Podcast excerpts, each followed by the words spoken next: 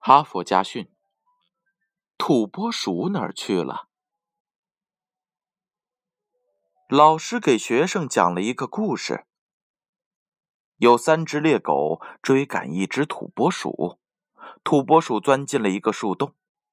这个树洞只有一个出口，可不一会儿，居然从树洞里钻出一只小猪。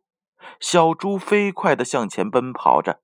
并爬上了另一棵大树，小猪躲在树上，仓皇之中没有站稳，掉了下来，砸昏了正仰着头观望着的三条猎狗。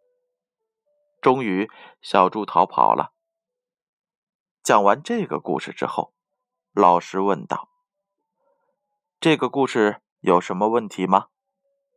学生说：“小猪不会爬树。”呃。还有一只小猪是不可能同时砸昏三条猎狗的，而且小猪怎么可能跑得过猎狗呢？呃，还有，好像就没有了吧？还有吗？老师继续问道，直到学生再也找不出什么问题来了，老师才说：“可是还有一个问题。”你们都没有提到过，土拨鼠哪儿去了呢？土拨鼠，土拨鼠哪儿去了？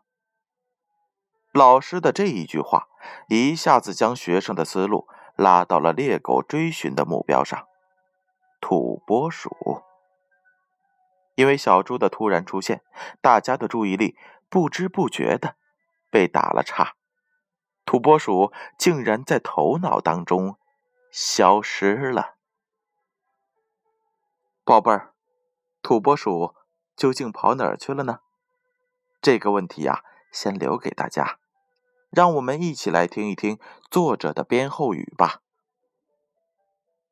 在人生的旅途当中，我们千万不要忘了时刻提醒自己：土拨鼠哪儿去了？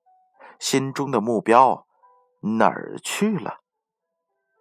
人一定要怀着目标前进，没有目标就会事倍功半，碌碌无为。